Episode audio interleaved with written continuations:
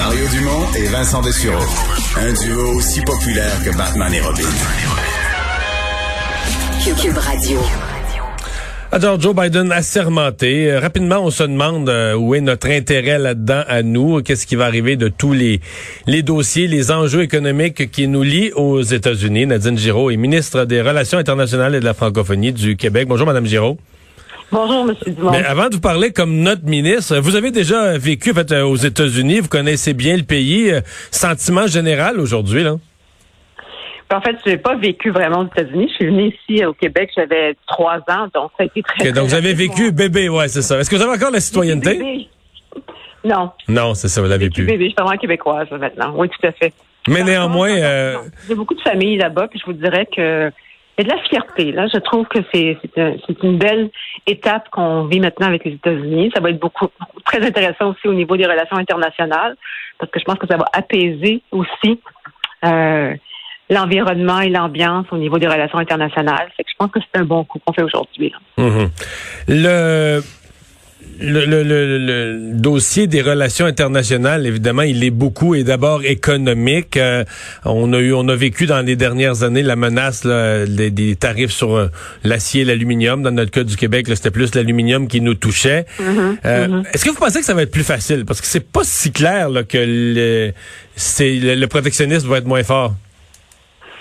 En fait, le, protectionnisme, à mon sens, ne sera probablement pas moins fort parce que le, premier, le président Biden a déjà annoncé qu'il allait euh, mettre de l'emphase sur le protectionnisme, sur le Buy America.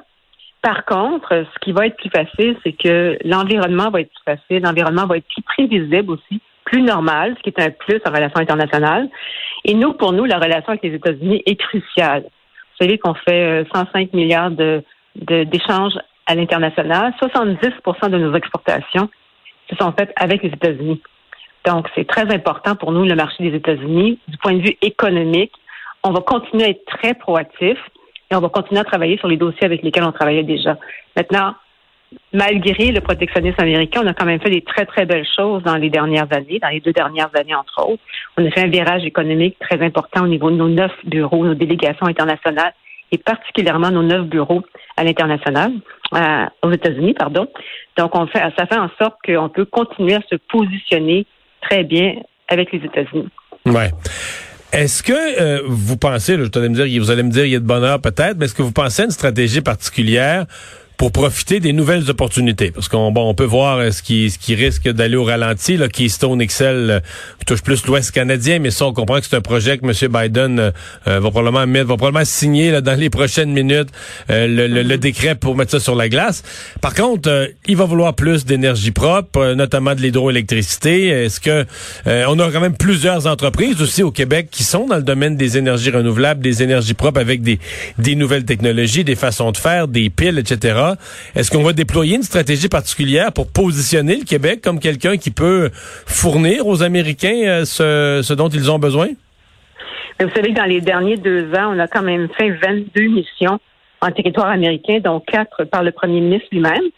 Et neuf euh, missions, neuf visites ont été faites de haut niveau ici au Québec. Et dans les quatre missions du premier ministre, c'est très important d'affirmer les grandes priorités du gouvernement du Québec aux États-Unis. Donc, il y avait là-dedans, entre autres, les fournisseurs de services, de solutions aux défis énergétiques de, l'Amérique du Nord-Est américain. Vous savez qu'on dit depuis notre élection qu'on veut être la batterie du Nord-Est de l'Amérique du Nord. Donc, effectivement, on veut se positionner comme ça. Euh, on veut aussi se positionner au niveau de tout ce qui est euh, énergie renouvelable, les réseaux intelligents, l'hydrogène, l'électrification des, transports. Vous avez entendu ce qu'on a fait avec euh, l'entreprise Lyon, entre autres, le stockage énergétique, l'hydrogène. Donc, il y a beaucoup de, de beaux projets qu'on peut travailler avec les États-Unis, qu'on a déjà commencé à travailler. Il y a déjà plusieurs actions qui ont déjà été faites.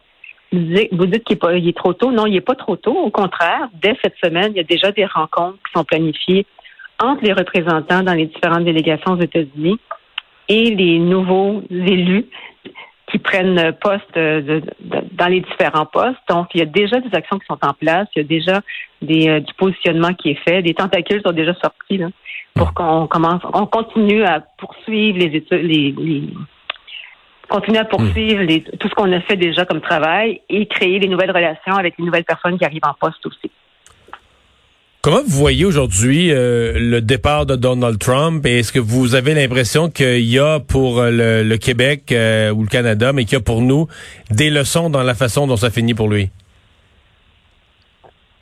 Ben, je pense que ce qu'on peut dégager de ça, c'est vraiment que la force de la grande institution démocratique américaine et peut-être un, sentiment de fierté, je dirais, au niveau du processus démocratique, parce qu'on est aussi une, démocratie ici au Canada, une belle démocratie.